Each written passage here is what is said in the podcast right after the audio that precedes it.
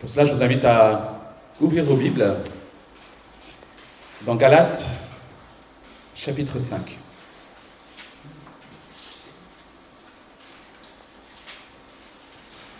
Et nous allons lire les versets 13 à 26. Je vais les lire. Galates chapitre 5, versets 13 à 26. Frères et sœurs, c'est à la liberté que vous avez été appelés. Seulement, ne faites pas de cette liberté un prétexte pour suivre les désirs de votre nature propre. Au contraire, soyez, par amour, serviteurs les uns des autres. En effet, toute la loi est accomplie dans cette seule parole. Tu aimeras ton prochain comme toi-même. Mais si vous vous mordez et vous dévorez les uns les autres, attention, vous finirez par vous détruire les uns les autres. Voici donc ce que je dis. Marchez par l'esprit et vous n'accomplirez pas les désirs de votre nature propre. En effet, la nature humaine a des désirs contraires à ceux de l'esprit. Et l'esprit a des désirs contraires à ceux de la nature humaine. Ils sont opposés entre eux de sorte que vous ne pouvez pas faire ce que vous voudriez. Cependant, si vous êtes conduit par l'esprit, vous n'êtes pas sous la loi. Les œuvres de la nature humaine sont évidentes. Ce sont l'adultère, l'immoralité sexuelle, l'impureté, la débauche, l'idolâtrie, la magie, les haines, les querelles, les jalousies, les colères, les rivalités, les divisions, les sectes, l'envie, les meurtres, l'ivrognerie, les excès de table et les choses semblables. Je vous préviens, comme je l'ai déjà fait, ceux qui ont un tel comportement n'hériteront pas du royaume de Dieu. Mais le fruit de l'esprit, c'est l'amour, la paix, la patience, la bonté, la bienveillance, la foi, la douceur, la maîtrise de soi. Contre de telles attitudes, il n'y a pas de loi. Ceux qui appartiennent à Jésus-Christ ont crucifié leur nature propre avec ses passions et ses désirs. Si nous vivons par l'Esprit, laissons-nous aussi conduire par l'Esprit. Ne soyez pas vaniteux en nous provoquant les uns les autres, en nous portant envie les uns autres. Alors ce chapitre 5 de Galates est divisé en deux grandes parties. Versets 1 à 12, que nous n'avons pas lu, et les versets 13 à 26. Et je dirais le, le chapitre 5, quelque part, résume toute la pensée de l'auteur Paul dans ce livre. Et il est important peut-être de résumer un peu ce qui précède dans les versets 1 à 12. Le verset 1 à 12, dans le verset 1 à 12, Paul dit en quelque sorte, ne retournez pas vers l'esclavage. Ne redevenez pas à nouveau esclaves. Et il commence en disant, c'est pour la liberté que Christ nous a affranchis. Verset 1. Tenez donc ferme dans cette liberté et ne vous placez pas de nouveau sous la contrainte d'un esclavage. Ce verset est le résumé en quelque sorte des deux derniers chapitres et du livre entier. C'est pour la liberté que Christ nous a affranchis. Quelle bonne nouvelle Une affirmation. Nous sommes libérés. Nous sommes libres. Le mot et les verbes ici sont de la même famille. Nous sommes affranchis. La mission de Jésus en venant sur terre consistait à nous libérer. Et l'évangile est un message de liberté. Je crois que c'est, il faut qu'on, voilà, c'est, l'évangile est un message de liberté. Nous sommes libres. Le temps du verbe ici exprime, exprime une action unique, passée, accomplie, c'est, c'est fait. Vous avez été libérés. Nous sommes donc définitivement libres. Il n'y a pas de façon plus claire de dire aux chrétiens que vous êtes libérés, délivrés, etc. C'est ça. Pardon, excusez-moi, ça, ça, pour les parents de jeunes enfants, ça vous a mis l'air dans la tête. Mais dans la deuxième partie du verset, Paul nous avertit, et c'est ça qui est étrange, que cette liberté que nous procure l'Évangile peut être perdue. D'un côté, il dit c'est accompli, c'est massif, vous êtes libérés. Et pourtant, il semble dire d'un autre côté que cette liberté pourrait être perdue.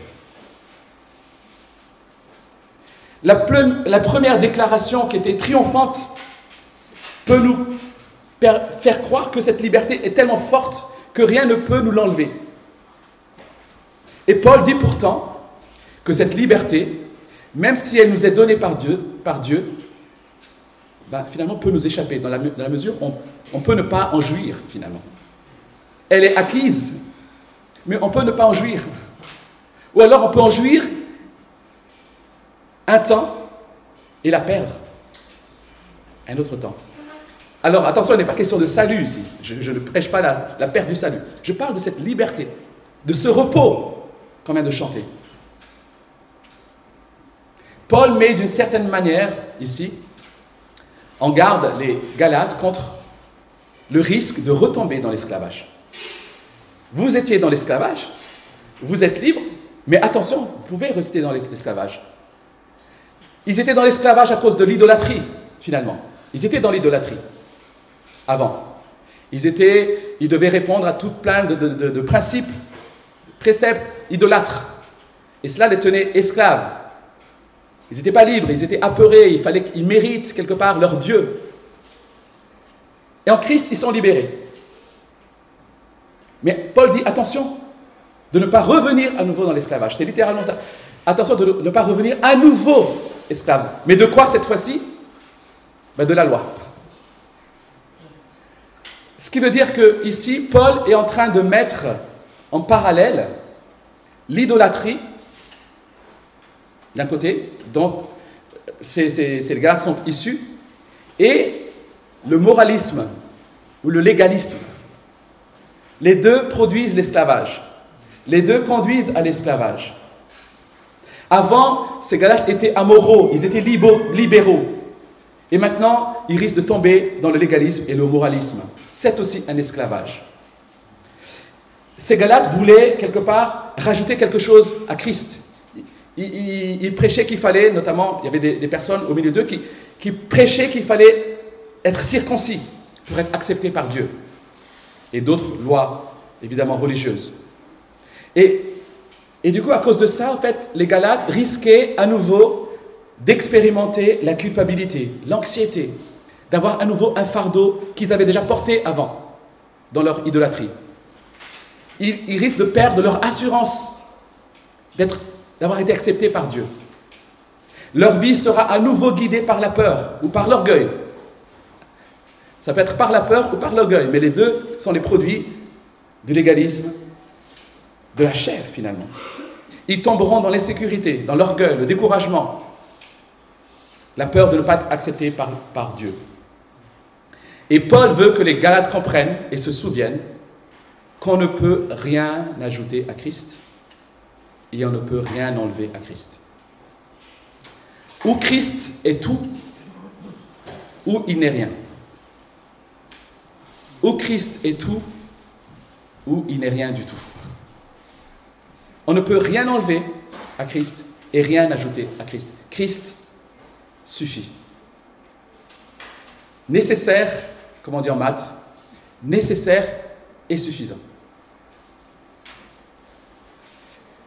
Ce n'est ni la pratique religieuse, ni l'absence de religion qui compte pour entrer en relation avec Dieu. Il le dit d'une autre manière, ce n'est ni la circoncision, ni la circoncision. Ce n'est pas non plus une question de se, de se gargariser ou de se vanter, de ne pas être sous la religion. Ah, moi je ne suis pas légaliste, moi je suis libre en Christ, dans le sens, oh, non, c'est pas ça qui, rend méritant. C'est Christ. Et, le verset 6 du chapitre 5 dit justement, ce n'est pas la circoncision ni la circoncision, c'est l'amour, la foi plutôt, la foi qui est exprimée par l'amour ou qui découle de l'amour. C'est ça qui est important. Donc on n'a pas à se gargariser, à se vanter d'être libre on peut se vanter simplement d'être en Christ. C'est ça, c'est Christ. C'est la foi en Christ qui est importante. Paul nous dit que notre acceptation par Dieu est acquise et certaine en Jésus-Christ. Notre bonne performance ne nous rend pas plus justes aux yeux de Dieu. Mais notre mauvaise performance ne nous disqualifie pas non plus devant Dieu. En Christ. Christ seul. Et cela devrait être une source de paix et d'équilibre dans la vie chrétienne. Cela devrait aussi éviter parfois les hauts et les bas que nous vivons. L'orgueil, parfois la culpabilité, une euphorie ou un triomphalisme, je dirais, euh, centré sur soi. Mais parfois aussi le fait d'être accablé, coupable, se sentir coupable en permanence. Repos. Parce que Christ a tout accompli. Et Christ est suffisant. Voilà le résumé des douze premiers chapitres. Ne pas perdre cette liberté. Attention, ne perdez pas cette liberté. Et à partir du verset 13, nous avons lu, Paul avertit, met en garde les Galates de ne pas abuser de cette liberté. Deux risques, perdre la liberté et abuser de cette liberté.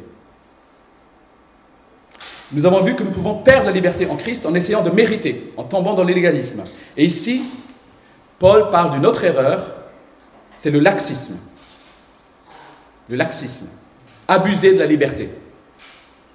Paul, quelque part, sait que l'expression libérée des œuvres de la loi peut laisser croire que chacun est maintenant libre de déterminer ses propres standards, de ce qui est bon, de ce qui est mauvais, de ce qui est juste, de ce qui n'est pas juste. Au fait, libérer des œuvres de la loi ne veut pas dire que nous devenons autonomes. Autonomes dans le sens, le fait de, promulguer nous-mêmes, de décider nous-mêmes de ce qui est bon, de ce qui est mauvais. De faire nous-mêmes nos propres lois, en quelque sorte. C'est ça, autonome. Nomos, la loi, donc, décider soi-même de la loi. Nous ne sommes pas autonomes, nous ne serons jamais autonomes. Nous dépendons toujours de quelqu'un. Nous avons toujours un maître. Ou c'est, ce sont les idoles, et nous-mêmes, ou c'est Christ. De qui Qu'est-ce que vous voulez choisir comme maître, finalement? Libéré des œuvres de la loi. Paul a montré, au verset 6 encore une fois, que ce n'était pas la circoncision et l'incirconcision qui compte, mais la foi agissante dans l'amour. Littéralement, la foi agissante dans les actes d'amour. La foi qui déborde dans la relation horizontale. On en a parlé hier. C'est ça. Donc il y a ici de l'obéissance. Chers amis, le critère d'une vie en Christ, ce n'est ni le légalisme, ni le laxisme. Et Paul, quelque part, donne la solution ici. C'est quoi le juste milieu? C'est pas un un peu de légalisme, un peu de laxisme? Vous savez, c'est pas un dosage 50-50. D'un côté, on essaie de, faire un bon mélange là qui marche à peu près. De temps en temps, le matin, je suis un peu légaliste, et puis au fur et à mesure de la journée, je suis laxiste, et comme ça, je profite des deux. C'est la marche par l'esprit. La marche par l'esprit. Et ce qui est intéressant, et c'est cela que j'aimerais peut-être mettre l'accent, euh, là où j'aimerais mettre l'accent ce matin, c'est que la marche par l'Esprit est décrite à partir du verset 16 jusqu'au verset, on va dire, 24. Et cette marche par l'Esprit, si vous avez vos Bibles, est encadrée par versets 13 à 15 et les versets 25 à 26. Qui parlent de quoi? Qui parlent de nos relations les uns avec les autres. Intéressant.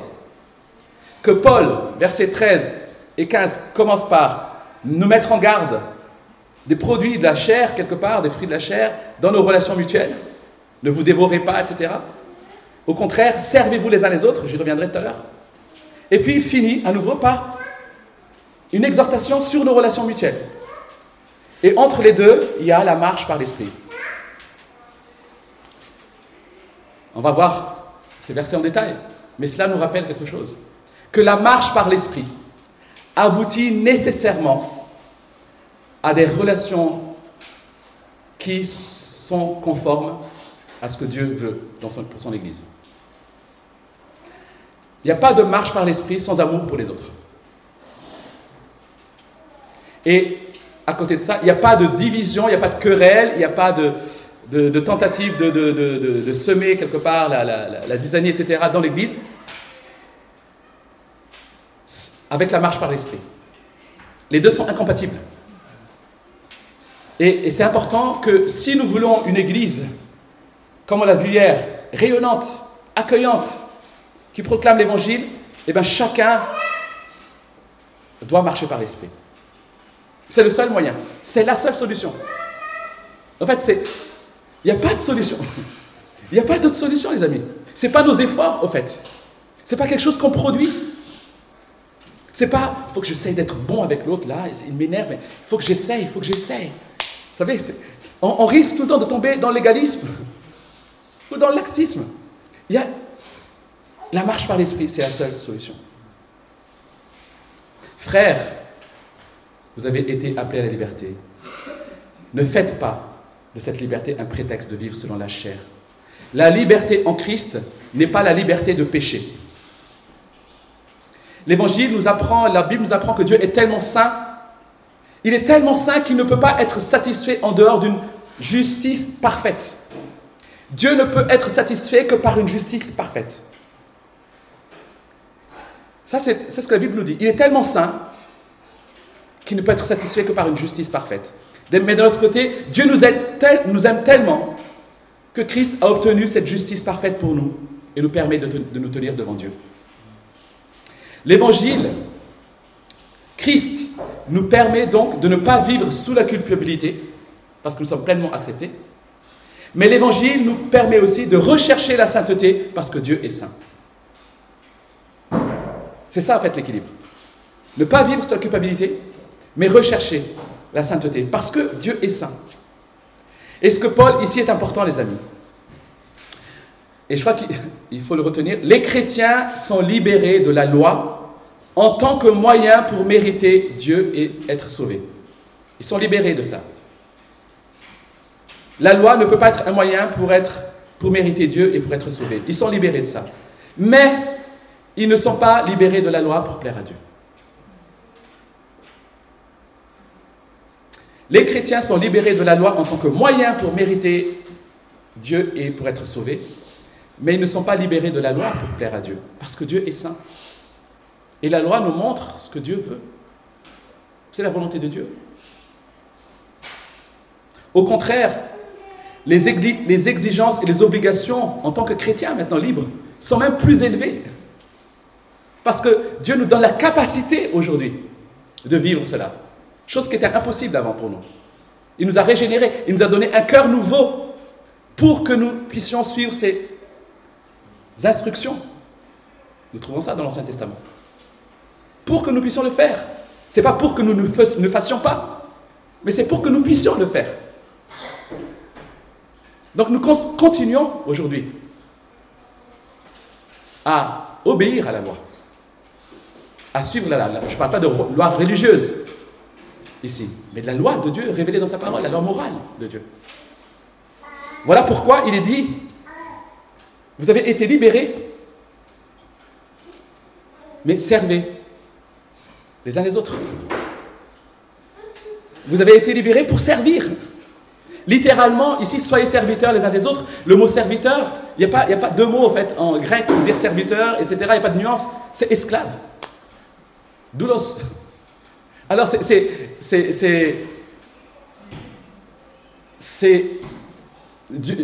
Paul ici, finalement, a l'air de, de, dire quelque chose de paradoxal. Il dit Vous n'êtes plus esclave, mais vous devez devenir esclave des autres. C'est ça, en fait. Soyez serviteurs les uns des autres. Soyez esclaves les uns des autres. Alors, vous allez me dire, c'est difficile ça. On est libre, on n'est pas esclave, mais d'un côté on devient esclave, en plus esclave de Christ, esclave des autres. C'est où quoi? En fait, encore une fois, on est tous soumis à quelque chose. Ça, c'est la première chose, peut-être faut retenir. On est tous esclaves de quelque chose, on est tous redevables à quelqu'un. Soit c'est à nous-mêmes, à, nos idoles, ou alors à Christ et à Dieu, il n'y a pas d'autre Il n'y a pas de juste milieu. Et la deuxième chose aussi, c'est peut-être prenez l'illustration de l'esclave qui était sous contrainte finalement, qui n'a pas choisi d'être esclave, qui a été vendu de maître en maître. Et un jour, son maître lui dit, écoute, jusqu'ici tu as été mon esclave, mais je te libère. Je te libère. Et l'esclave, plutôt que de quitter son maître, choisit de continuer à rester dans sa maison et de le servir. Il continue à être esclave. Mais la différence, c'est qu'il l'est par choix, par amour, par reconnaissance pour son maître. C'est ça qui change ici. Par la foi qui, découle de l'amour, mais la foi aussi qui produit l'amour. En fait, c'est ça littéralement, le verset 6 dont il est question.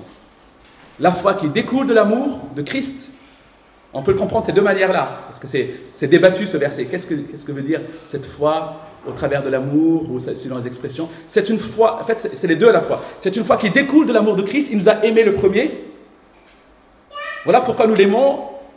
Et cette foi aussi aboutit nécessairement à l'amour pour les autres. Nous sommes esclaves les uns des autres. Alors comment, encore une fois, vivre cet équilibre? Comment vivre ce qui nous est demandé ici dans, cette relation horizontale que nous voyons dans les versets 13 et 15 et les versets 25-26 ben, Nous trouvons la solution dans les versets 16 et suivants. Versets 16 et 18, ces versets nous montrent qu'il n'y a pas de troisième foi dans la façon de vivre. Soit tu vis selon la chair, soit tu vis selon l'esprit. Et les deux ne sont pas compatibles. Ils s'opposent, au contraire. Alors comment tu veux ne pas accomplir les désirs de la chair en marchant par l'esprit. C'est pas en disant simplement je ne veux plus vivre de la chair. C'est en marchant par l'esprit. Ça revient à ce qu'on a dit hier, hein, euh, ou euh, d'autres fois, la foi et la repentance. En se tournant vers Christ, on se détourne du péché. En marchant par l'esprit, on ne marche pas par la chair. Les deux ne vont pas ensemble. Comment être libéré de l'esclavage de la loi En marchant par l'esprit. Et le fait de ne pas mettre au même niveau la chair et la loi, enfin de mettre au même niveau la chair et la loi, montre que la chair, c'est finalement la condition de l'homme sans Dieu, littéralement. La loi et la chair, c'est la même chose. Le légaliste et le laxiste sont les mêmes personnes. Le légalisme et le laxisme, c'est deux faces de la même pièce. Et cette pièce, c'est la chair. Le légaliste comme le laxiste vivent selon la chair, en fait. L'un paraît plus spirituel extérieurement, mais il est autant charnel, en fait. L'autre, c'est évident, le laxiste. Mais c'est aussi un charnel, autant que le légaliste. Voilà pourquoi la seule solution, c'est marcher selon Et nous avons ici un ordre, les amis. Il est dit marcher. Et ce verbe est au présent, qui nous montre qu'il y a une façon régulière de marche, de vivre. Bien que ce soit l'esprit qui est la source de la vie, c'est le chrétien qui reçoit l'ordre de marcher. Alors c'est difficile encore une fois. Bien que ce soit l'esprit qui est la source, mais c'est le chrétien qui reçoit l'ordre de marcher. Marcher. C'est un commandement par l'Esprit. Ce qui nous rappelle que la vie chrétienne n'est pas passive. Parfois, on a une mauvaise compréhension de la grâce et de, la souveraineté de Dieu qui nous rend passifs, qui nous rendrait passifs. Nous avons des efforts à faire. Nous avons des efforts à faire pour obéir, pour rechercher la sainteté, pour marcher dans la sainteté. Mais ces efforts-là, nous pouvons les faire parce que l'Esprit les produit en nous. Notre réponse à ce commandement marcher, en fait, vient de l'esprit. Alors, comment marcher par l'esprit? Il n'est pas dit ici. Est-ce que vous avez des solutions, un peu d'interaction? Comment répondre à cet appel, marcher par l'esprit? Allez, quelques propositions. Demander à être rempli euh, de l'esprit. Parce que Éphésiens, soyez continuellement remplis de l'Esprit. Voilà, Seigneur, aide-moi à être rempli de l'Esprit. Quoi d'autre? Vous avez des solutions Nécessaire. Je dis, c'est même le point de départ.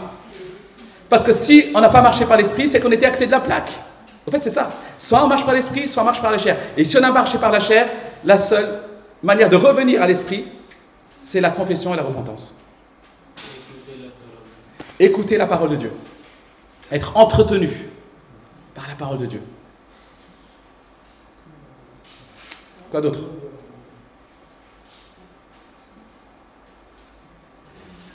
Demander, confesser, écouter, obéir, se mettre en route, déjà. Se mettre en route en cherchant à dépendre pleinement de Dieu, en comptant sur sa grâce, en sachant que sans, lui, on, ne peut pas, mais se mettre en route. Quoi d'autre? En se soumettant à Dieu, en priant, voilà, ça. Ouais. En cherchant, en continuant. Et puis en finalement en saisissant et en jouissant pleinement de tout, tous les moyens de grâce que Dieu a pourvus. En fait, c'est la marche par l'esprit, Dieu nous donne plein de moyens de continuer à marcher par l'esprit. c'est quelque chose qu'il nous faut garder en fait.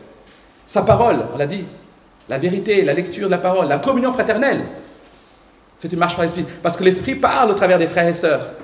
L'esprit nous, nous, nous, rappelle, nous interpelle, nous corrige. Et Dieu utilise les frères et sœurs de l'Église pour nous aider à marcher dans l'esprit. La communion fraternelle, la prière, bien sûr, la louange, louer Dieu, la repentance, évidemment, etc. Voilà de quoi nos vies doivent être remplies. De toutes ces choses-là. Marcher par l'esprit, un commandement. Où est ta marche? Où en est ta marche ce matin? Esprit ou chair? On ne peut pas dire je suis à peu près bien. En fait, c'est ça qui est fou. Hein. C'est où on marche entièrement par l'esprit, ou on est entièrement par la chair. On n'est pas un peu d'esprit, un peu de chair. ça ne se mélange pas. Nous, ouais, on, aussi. Mais les deux ne, ne peuvent pas aller ensemble. Vivre par l'esprit permet d'être libéré de la chair. Alors, verset 19 à 24 nous donne quelques fruits, ou plutôt les œuvres de la chair. Et on voit qu'ils sont radicalement opposés. Paul déclare que ceux qui sont en Christ ont crucifié la chair avec ses passions et ses désirs. C'est une manière de dire de quel côté se trouve le chrétien. Il dit que si tu es chrétien, au fait, on ne doit plus voir ces œuvres de la chair. Parce que ça, c'est les, manifestations des non-chrétiens. En fait, toute cette liste-là, c'est quelque part les critères du non-chrétien. Donc, on ne devrait plus trouver ça chez toi. Parce qu'il dit, toutes ces, choses-là, c'est les, non-chrétiens, ceux qui n'hériteront pas le royaume, qui l'ont. Alors, comment ça se fait que tu l'as encore? Ça ne veut pas dire que le chrétien qui a un de ces aspects-là va, va en enfer. Ce n'est pas, pas ce qu'il est en train de dire. Mais il dit que là, ce sont les manifestations de ceux qui n'ont pas Christ. Donc, on ne devrait plus les avoir chez nous. Et ce qui veut dire que quand on les a, ben, on doit se repentir? Parce que ça ne doit, plus être normal. Ce sont là les marques, les signes du non-chrétien. Ceux qui n'hériteront pas du royaume de Dieu. Alors la question qu'on peut se poser, c'est est-ce que c'est une liste exhaustive, cette liste du verset 19 Évidemment non. On trouve d'autres listes hein, dans Romains 1, 19, Romains 1, 28, Ephésiens 5, 3, etc. Je vous propose quatre grandes catégories, peut-être, pour euh, ranger ces œuvres de la chair. Premièrement, il y a la sensualité. Le mot adultère, notamment ici, c'est tout ce qui est relation à son corps, à la sexualité. Et tout cela en dehors du cadre que Dieu a voulu. La recherche de plaisir à tout prix. Ça, c'est la première catégorie. On peut mettre pas mal de choses là-dedans. L'immoralité sexuelle, ces choses-là. L'adultère, bien sûr. Sensualité. Deuxième catégorie, tout ce qui est lié à la superstition ou à la religion, la relation à Dieu, l'idolâtrie, chercher ailleurs notre bien qu'en Dieu lui-même. Ça, c'est la deuxième catégorie. Troisième catégorie, les péchés qui sont inspirés par le manque d'amour, voire la haine, tout ce qui est relation horizontale, relation aux autres. Et la liste est longue. Et enfin, tout ce qui est excès, ivrognerie, orgie, débauche, qu'on peut aussi rattacher à la sensualité, bien sûr. Et la cupidité, la relation au matériel, le fait de posséder. Voilà en gros les quatre catégories qu'on voit souvent dans les listes. Je rappelle, sensualité, superstition, idolâtrie, péché inspiré par le manque d'amour et tout excès ou cupidité. Alors c'est intéressant, j'aimerais poser la question de nouveau, pourquoi d'un côté Paul parle d'œuvre de la chair et de l'autre côté il parle du fruit de l'esprit? Est-ce que c'est juste, on va dire, pour varier les mots?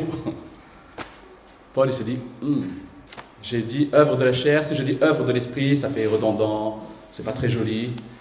Ah, fruit de l'esprit, c'est pas mal. Est-ce que vous avez une idée? Qu'est-ce que ça évoque œuvre et qu'est-ce que ça évoque fruit? Ouais. Est-ce que c'est parce que la, chair est stérile, dans le sens qu'elle ne génère pas la vie Ouais. D'une certaine manière, le, le, mot fruit a une connotation positive. Effectivement. Le fruit, le fruit c'est le, quelque chose de, ouais, de bon, a priori. Ouais. Est-ce qu'il y a peut-être d'autres idées? On peut faire de bonnes œuvres sans être achetées. Mais pourquoi est-ce qu'il distingue œuvre de la chair? Pourquoi pas fruit de la chair? Et pourquoi il dit fruit de l'esprit et pas, et pas œuvre de l'esprit C'est parce que les œuvres, c'est celui qui se faire nous-mêmes, mais les fruits de l'esprit, c'est Ouais. Fruit de l'esprit, ça découle. Qu'est-ce qu'on peut dire Ouais. Qu'est-ce que qu'est-ce que qu'est-ce qu'on peut dire d'un fruit au fait Comment C'est bon. ouais. Ça procure du plaisir et de la joie. Ça procure du plaisir de la joie. Quoi d'autre Qu'est-ce que. Non, mais les fruits. Euh, ne, pensez pas uniquement aux fruits qui sont dans votre assiette le, après, dans le dessert, mais aux fruits euh, extérieurs. Exactement. Il y a ici l'idée, c'est ce que tu dis, on pousse, on plante, ça met un peu de temps. C'est pas toujours visible tout de suite, et on en voit ensuite le fruit. Il y a, l'idée ici finalement dans fruit de l'esprit. Alors, bien sûr, là, on discute entre nous. Hein. je ne vais pas débattre de ça, me battre pour ça, ça veut dire ça, non. Mais quelque part, ça évoque ça finalement. L'idée de fruit évoque l'idée de progression. Il nous rappelle que la croissance est, est progressive. On ne la voit pas en direct, on la voit après coup. Ce qui veut dire que la marche chrétienne, finalement, la marche par l'esprit, c'est quelque part quelque chose qu'on voit après coup. C'est en deux ans, au bout de, quelques, quelques, années, on, se regarde, on regarde en arrière, on dit Waouh, merci Seigneur. Tu as produit ça, tu as produit ça en moi. C'est ça la marche, les fruits de l'esprit. Progressif. Il y a l'idée de production aussi dans, le fruit. Le fruit de l'esprit est inévitable, quelque part. Si quelqu'un a l'Esprit de Dieu, et donc véritablement chrétien, il va nécessairement grandir. Le fruit, le fruit est rattaché à l'arbre, quelque part. Il, découle de l'arbre. C'est quelque chose qui est produit inévitablement par la vie chrétienne. Et le fruit, ici, alors ça c'est pour revenir au texte, forme un ensemble. Le fruit, il est dit ici. Paul utilise le mot fruit au singulier et il va donner toute une liste de vertus. Et ces choses finalement grandissent ensemble. C'est ce qui définit le fruit. Le fruit grandit quand tout l'ensemble grandit. Et si nous regardons la liste, nous constatons finalement que chacun de nous, nous avons des forces dans certains domaines et des faiblesses dans d'autres. Mais le véritable fruit de l'esprit produit tout cela à la fois. Ça forme un tout. Alors on ne peut pas dire simplement Ah, je suis très fort en maîtrise de soi, mais je suis vraiment nul en bonté. Ouais, ça c'est ton caractère, on va dire, euh, inné, entre guillemets, etc. Mais c'est. Le fruit de l'esprit, c'est un tout. C'est tout ça à la fois. Ça rayonne sur les autres et dans la relation avec les autres. Voilà pourquoi 1 Jean 4 dit, si quelqu'un dit j'aime Dieu et qu'il haït son frère, c'est un menteur. Le véritable amour, la véritable paix, la véritable joie, etc., c'est, cela forme un tout. Et Paul démontre que l'évangile n'est pas contre la loi, mais qu'il l'accomplit. Et ensuite, verset 26 conclut et referme la section qui traite de la responsabilité mutuelle entre chrétiens. Chers amis, la marche chrétienne, la marche par l'esprit, conduit nécessairement à des relations dans l'Église qui sont en progrès. Alors c'est un défi. Là, on passe un super week-end. On s'entend bien parce qu'on ne se connaît pas trop encore. on s'entend bien parce qu'on ne se fréquente pas trop encore. Mais le défi pour nous, si nous marchons par l'esprit, et, je veux, et, ce serait bien qu'on s'en émerveille dès maintenant, c'est que ces relations que nous vivons maintenant, qui sont somme toute agréables, ben, sont censées grandir en qualité, en profondeur, en intensité. C'est ça, on peut pas. On peut, vous savez, la, division dans l'Église, le problème dans l'Église, ce n'est pas une fatalité. Malheureusement, malheureusement, si on a eu un peu d'expérience de vie chrétienne, on a forcément quelque part connu des troubles dans l'Église. C'est triste. C'est triste. Et pourtant, Galate, l'épître de Paul à Galate avertit ne vous dévorez pas. Attention, si la chair, si vous blessez dans la chair, alors il y aura la division, il y aura. Et voilà. C'est le texte qui le dit. Et le dit aux premiers chrétiens. On est, on est, la Pentecôte n'est pas si loin que ça. C'est, on est premières églises, ces premières églises qu'on idéalise. Vous savez, ah, les premières églises, si on vivait les premières églises, machin, machin, machin. Non, les premières églises, elles avaient autant la chair que nous. Voilà pourquoi Paul avertit. La seule solution, c'est la marche par l'esprit. Ce qui veut dire que nous sommes individuellement responsables de la bonne marche de notre église. Tu aimes ton église. Tu veux son bien. Tu veux qu'elle grandisse. Marche par l'esprit. Marche par l'esprit. Marche par l'esprit. Prends au sérieux ton péché. Travaille à ta communion avec Dieu. Prie, confesse, lis ta parole. Il n'y a que comme ça. Ce n'est pas toutes les structures qu'on peut mettre en place, tout le programme qu'on peut mettre en place. Bien sûr, vont aider. Mais tu dois répondre à cet appel de marcher par l'esprit.